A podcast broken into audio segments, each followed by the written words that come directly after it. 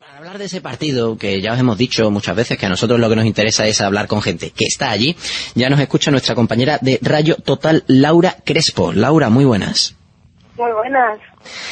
A ver, ¿qué sucedió ayer en ese partido en Vallecas? Una victoria, ¿cómo tenemos que calificarla? Sí. Eh, aunque Rayo lo luchó mucho, no, no pudo hacer frente a un equipo tan físico como el Alti Bilbao y fue una victoria justa, la verdad. Además pudimos leer, bueno, Mecane encaró en el primer tanto a Alicia, la batió por alto y en el segundo un disparo que no fue a lo mejor tan estético, pero igualmente efectivo y por el rayo, una falta rematada por ese guante que tiene en la pierna Saray García, libre directo que puso en la cabeza para que Amaya Mendioroz, la central, rematara. Por lo que nos has dicho en tu primera observación, ese 1-2, victoria, como diría el tópico, merecida, victoria justa para el Athletic. Sí, o sea, yo creo que victoria muy justa. El gol de Mecano en el segundo, la verdad, estaban bastante sospechas también de fuera de juego.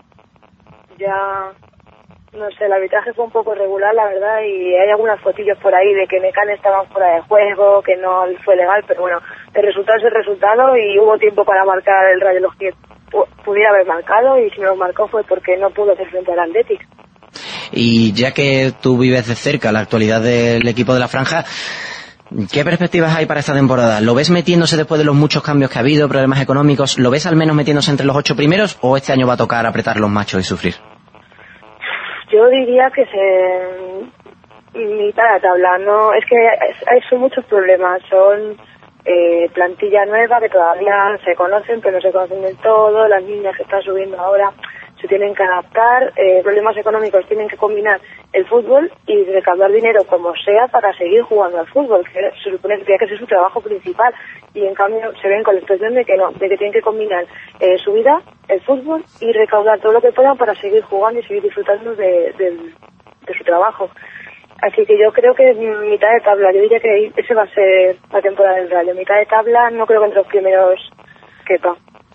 Bueno, pues lo que ocurre durante la temporada lo iremos contando, especialmente gracias a compañeras como Laura Crespo de Rayo Total, que nos ha atendido. Y creo que además cuando acabó el partido, y con esto vamos a cerrar el bloque dedicado al encuentro del equipo madrileño, pudiste hablar con una de sus defensoras, con Patricia, con Pachi Budiel, vamos a ver, vamos a, vamos antes de escuchar lo que nos contó, si quieres darme alguna impresión que te transmitiera ella o que tú sacaras del partido antes de terminar, los micrófonos son tuyos. Pues nada, eh, Pachi la verdad es que para mí es un partidazo, es una tía, es una muralla, o sea, nadie pasa, ninguna variante de Atleti puede contra ella y nada, yo creo que el, el equipo hizo muy buen trabajo, lo que pasa es que en el resultado no se pudo ver y yo confío que quizá contra el Oviedo sea más difícil mostrar ese trabajo porque el Oviedo también es un gran equipo, su próximo rival, pero creo que, van a demostrar que sí, que son potentes y que tienen muy buen equipo.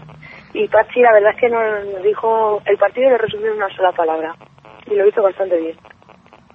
Pues nosotros lo que vamos a hacer es escuchar precisamente las declaraciones de la defensora del Rayo Vallecano y antes de eso despedimos a Laura Crespo, nuestra compañera que nos ha acompañado hoy. Así que Laura, muchas gracias por estar con nosotros. Un saludo, muchas gracias. Rabia, ¿sabes? Porque creo que, que merecíamos algo más. Se ha trabajado bien, se ha luchado.